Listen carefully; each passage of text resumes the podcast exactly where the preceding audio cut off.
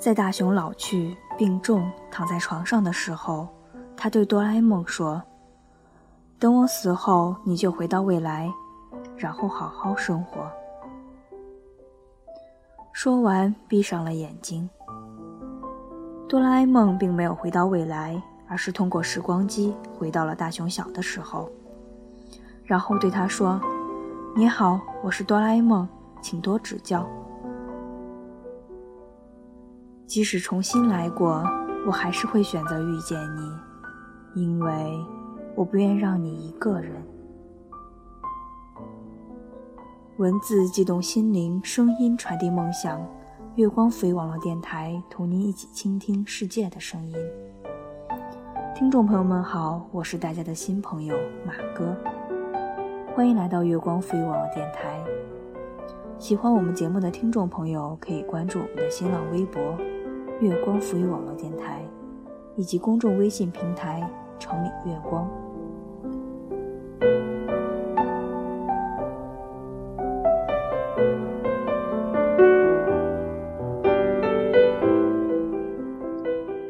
这世界是守恒的，你付出的每一颗糖都去了该去的地方。那些你爱过的人，总会在平行时空爱着你。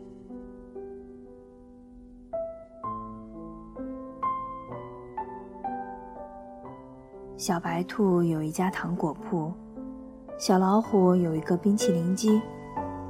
兔妈妈告诉小白兔：“如果你喜欢一个人呐，就给他一颗糖。”小白兔喜欢上了小老虎，那么那么喜欢，忍不住就把整个垫子送给了他。回家后，兔妈妈问他。那小老虎喜欢你吗？小白兔直点头。妈妈说：“那它为什么不给你吃个冰淇淋呢？”小白兔说：“它是要给我来着。”我说：“我不爱吃。”兔妈妈说：“那你真的不爱吃吗？有七种口味呢。巧克力味道的里面还有你最爱吃的杏仁儿啊。”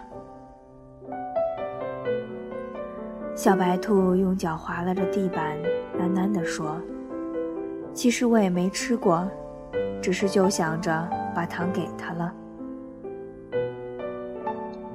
小老虎有了糖果店，小白兔说：“不如我帮你把冰淇淋机推到公园去卖吧。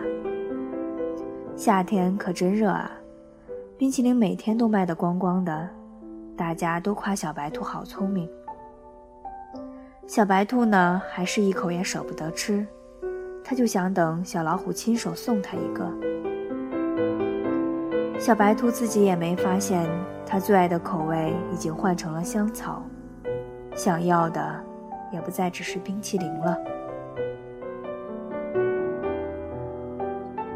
时间一天天过去了，小白兔还是没有吃到冰淇淋。倒是隔壁摊子卖饼干的小熊。给了他一盒小兔子造型的曲奇。小白兔留下糖果店和冰淇淋机给小老虎，跟小熊去了更远的小公园卖饼干。兔妈妈问他：“你不是不喜欢吃饼干吗？怎么又收下了呢？”小兔子揉着红红的眼睛说：“我就是饿了。”后来，小白兔听说。小老虎把冰淇淋机送给了小企鹅，和他一起住在了糖果店里。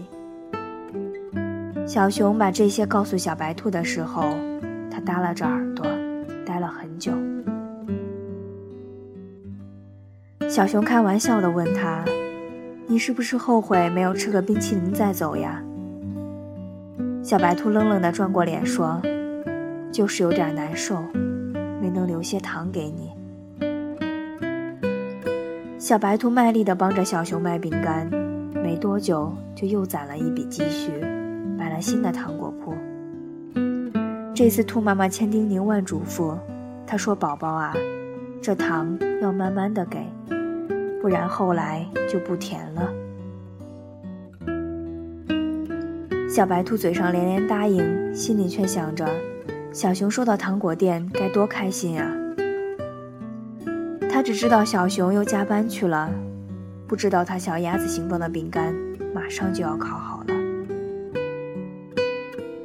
小白兔回家看到了偷偷藏起来的小鸭子饼干，什么也没有多问，只是跑回家跟妈妈大哭了一场。他呜咽着和兔妈妈说：“小熊最喜欢吃糖了，我终于可以给他糖果屋了。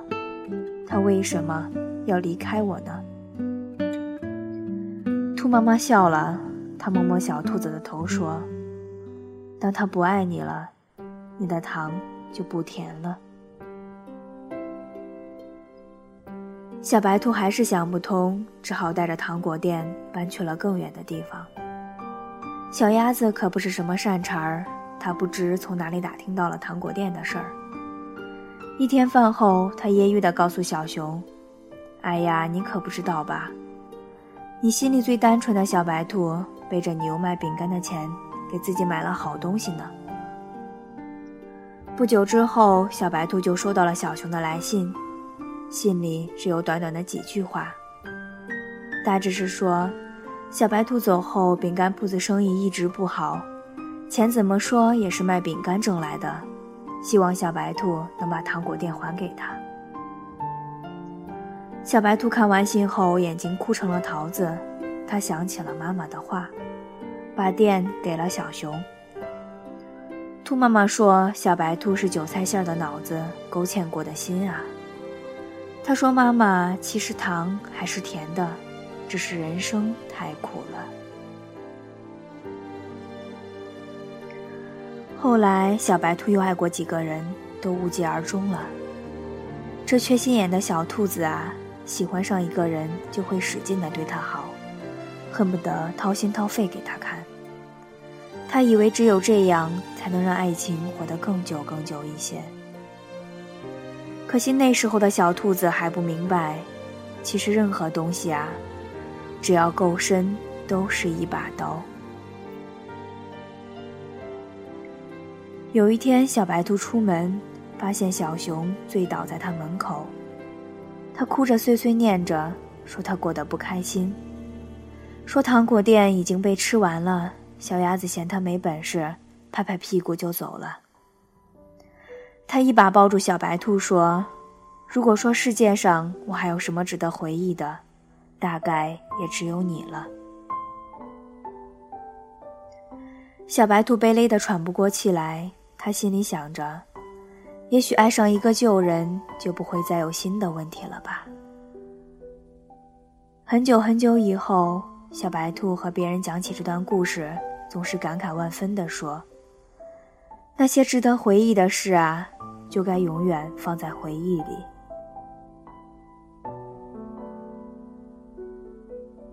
不知道你有没有玩过一种游戏机，投硬币的那种，有好多小爪子推啊推，硬币们互相推搡着，摇摇欲坠，却又固若金汤。你投入的越多，就越难收手。机器里的硬币落得越厚重，就越不会有收获。可越是不掉币，你就越觉得大奖就要来了。这逻辑很有趣，它只在你输的时候成立。可小白兔就是这么觉得的。它在万丈悬崖边，以为跳下去是学会飞翔的捷径。它默默地想，大奖终于要来了。它被大把硬币即将掉落的景象迷红了眼。以至于忘记了自己没有翅膀。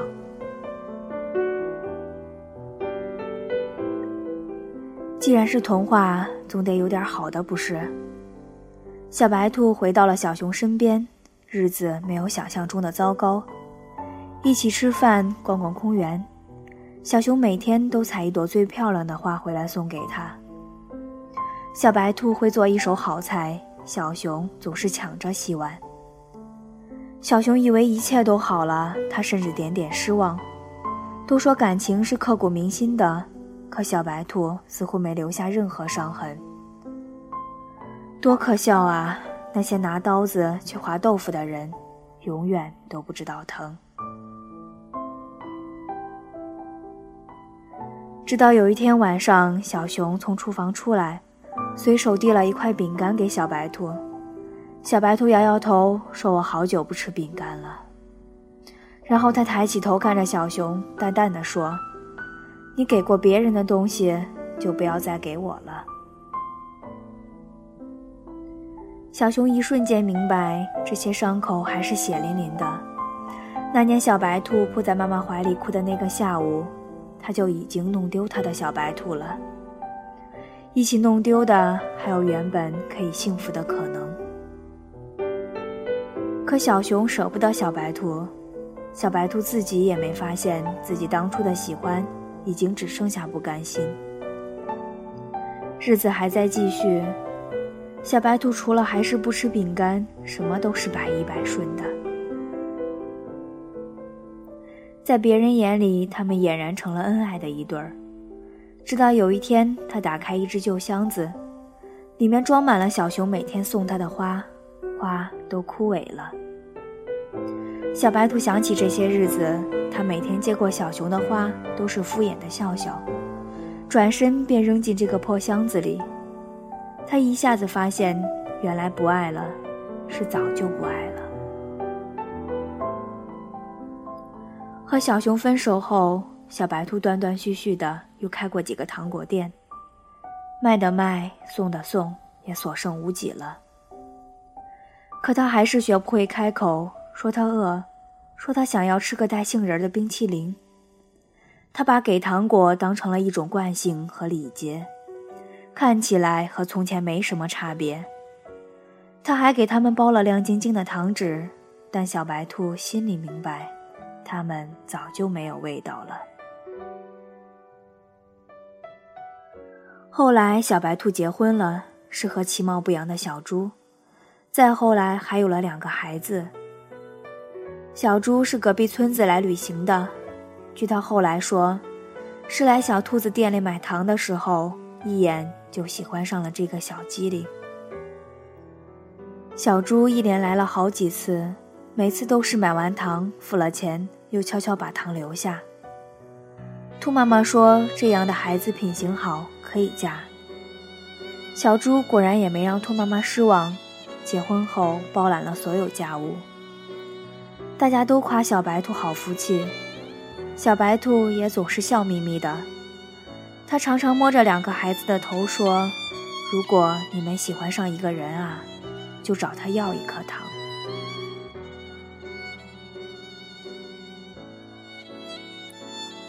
故事就要结束了，没人知道当年小猪留下的糖，是小白兔准备吃下的毒药。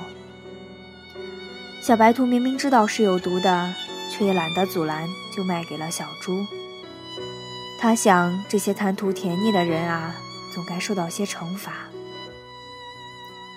但他刚准备重新拿出毒药服下的时候，发现了小猪买走的糖，居然安安静静地放在罐子中。第二天，小猪又来了，第三天也是。小白兔还是给他有毒的糖，他甚至不明白自己为什么要这样残忍。他总想着，只要小猪收下一次，一切就都结束了。可小猪每次都巧妙地放回罐子里，然后趁小白兔还来不及发现就走了。小白兔在和自己的较劲中，似乎又看到了春天。他幸免的不只是那些有毒的糖果。而是小白兔这些年对这个世界巨大的失望。终于，他们相爱了，后面的故事也水到渠成了。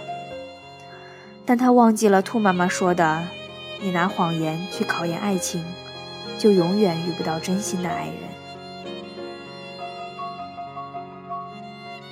有一次，小猪喝多了，朋友们起哄问到他，当时怎么想到不收下糖果的？小猪被灌了太多酒，回答的稀里糊涂、颠三倒四。但当那些字组合在一起，传到小白兔耳朵里时，在场的谁也没听懂，只有他在一瞬间放声大哭。小猪说：“那天啊，那天我只是路过来着。”小熊硬塞的钱。小老虎说：“如果能把糖放回去，冰淇淋机就是我的了。”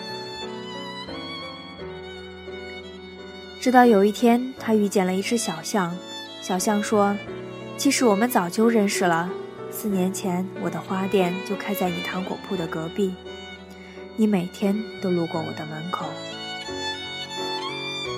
然后小象用脚划拉着地板，结结巴巴地说：“那个时候，我就我就喜欢你了。你星期一喜欢穿花裙子，因为你说每个周一都是新的。你最喜欢吃坚果配上千岛酱。你打不开核桃，总是用门夹。糖果店的门半年换了四个。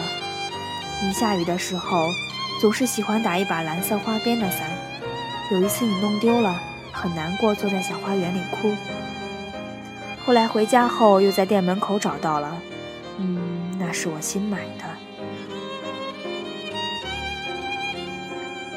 小公园路口原来有个坡，你的冰淇淋机总是推不上去，还记得吗？当时我踩了几个通宵才平呢。后来你和小熊去了远方，我只有每天躲在你家门口。等着你寄给妈妈的信，偷偷看上两行，再急急忙忙地还到邮箱里。